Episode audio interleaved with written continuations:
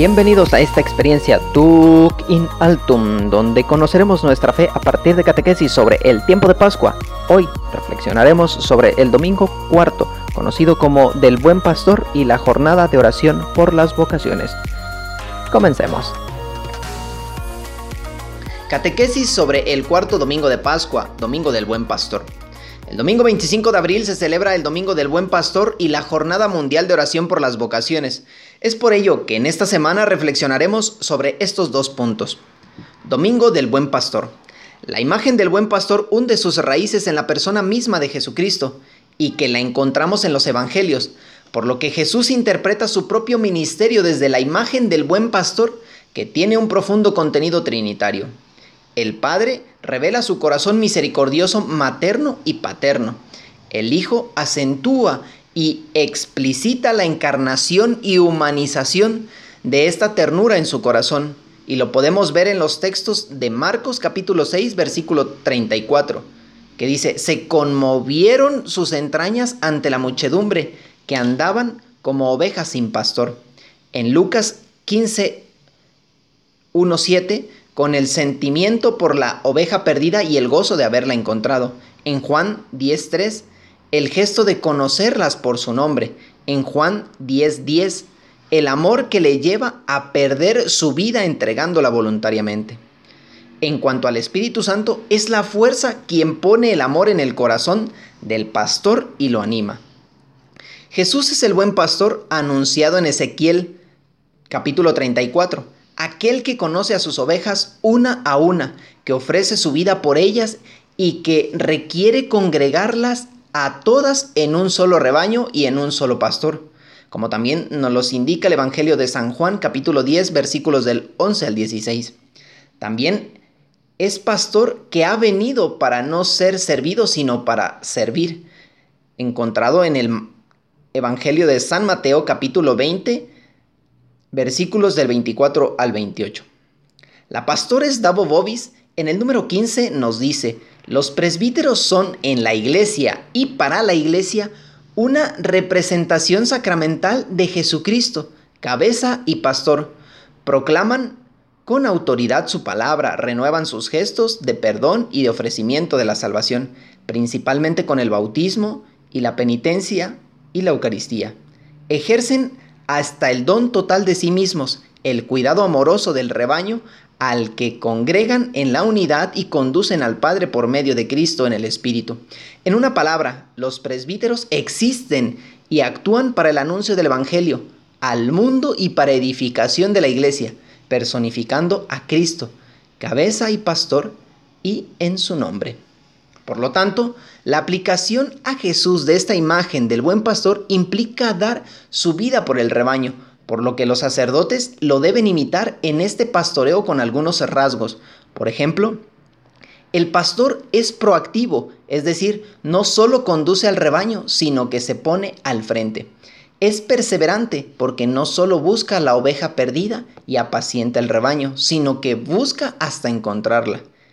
Es convincente ya que se revela a sí mismo, su personalidad irrepetible, que ha sido marcada con el rasgo de la misericordia. Permanece disponible, ya que ha optado por hacer el bien, que se corresponde con la voluntad de Dios. Es reconciliador, porque es también la puerta de las ovejas, en el sentido de que su misión es convocar y reconvocar, hacer, hacer volver al rebaño abrir continuamente las posibilidades de acogida y de reconciliación.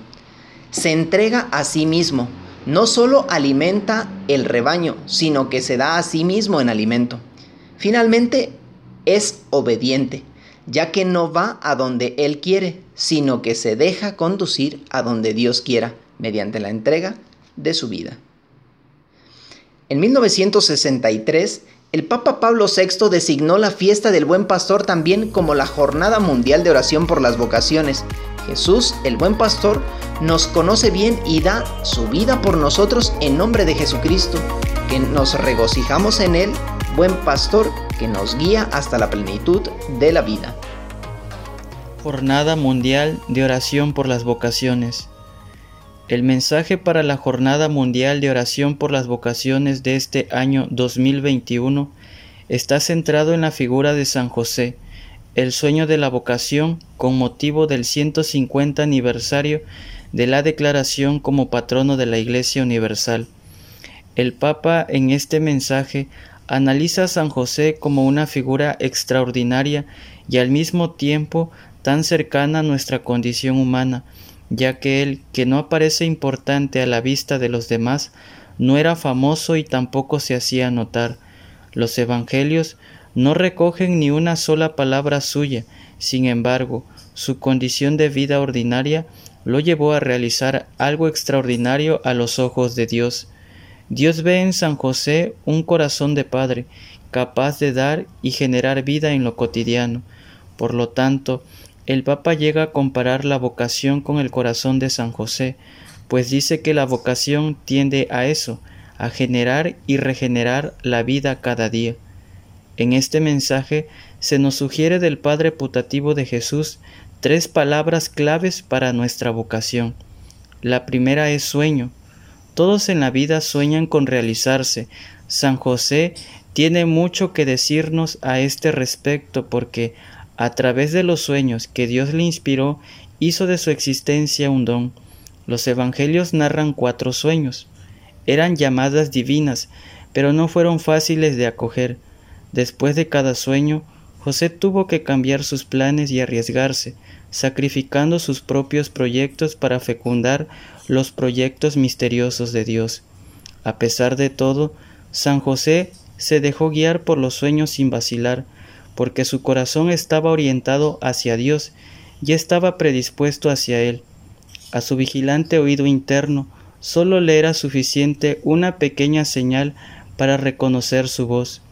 Esto también se aplica a nuestras llamadas. Dios da a conocer sus planes con suavidad, no deslumbra con visiones impactantes, sino que se dirige a nuestra interioridad delicadamente, hablándonos por medio de nuestros pensamientos y sentimientos. Y así, como hizo con San José, nos propone metas altas y sorprendentes. Los sueños condujeron a José a aventuras que nunca habría imaginado. Así pasa en la vocación. La llamada divina siempre impulsa a salir, a entregarse, a ir más allá. No hay fe sin riesgo. Solo abandonándose confiadamente a la gracia, dejando de lado los propios planes y comodidades, se dice verdaderamente sí a Dios. La segunda palabra que marca el itinerario de San José y de su vocación es servicio. Se desprende de los evangelios que vivió enteramente para los demás y nunca para sí mismo. El santo pueblo de Dios lo llama esposo castísimo, revelando así su capacidad de amar sin retener nada para sí. Toda vocación verdadera nace del don de sí mismo, que es la maduración del simple sacrificio. Cuando una vocación, ya sea en la vida matrimonial, célibe o virginal, no alcanza la madurez de la entrega de sí misma, deteniéndose solo en la lógica del sacrificio. Entonces, en lugar de convertirse en signo de la belleza y la alegría del amor, corre el riesgo de expresar infelicidad, tristeza y frustración. El tercer aspecto que atraviesa la vida de San José y la vocación cristiana, marcando el ritmo de lo cotidiano, la fidelidad. José es el hombre justo, que en el silencio laborioso de cada día persevera en su adhesión a Dios y a sus planes, medita, reflexiona, no se deja dominar por la prisa, no cede a la tentación de tomar decisiones precipitadas, no sigue sus instintos y no vive sin perspectivas. Cultiva todo con paciencia, sabe que la existencia se construye solo en la continua adhesión a las grandes opciones.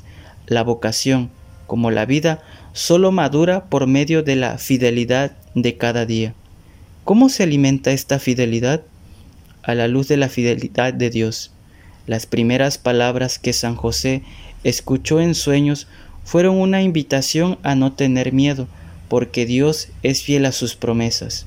No temas, son las palabras que el Señor te dirige también a ti cuando aún en medio de incertidumbres y vacilaciones sientes que ya no puedes postergar el deseo de entregarle tu vida. Son las palabras que te repite cuando, allí donde te encuentras quizás en medio de pruebas e incomprensiones, luchas cada día por cumplir su voluntad. Son las palabras que redescubres cuando a lo largo del camino de la llamada vuelves a tu primer amor. Son las palabras que, como un estribillo, acompañan a quien dice sí a Dios con su vida como San José, en la fidelidad de cada día. Esta fidelidad es el secreto de la alegría.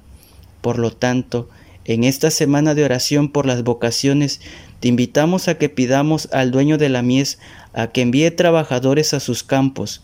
Además de pedir por los que ya trabajan, pidamos por su permanencia y su fidelidad para que en lo ordinario de la vida hagamos algo extraordinario a los ojos de Dios.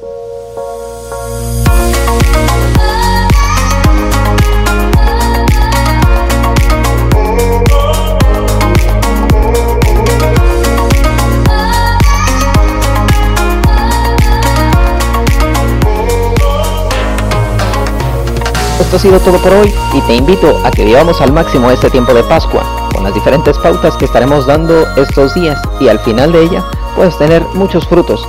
Asegúrate de seguirnos desde tu plataforma de podcast favorita, comparte nuestro contenido y recuerda, Duc in Altum.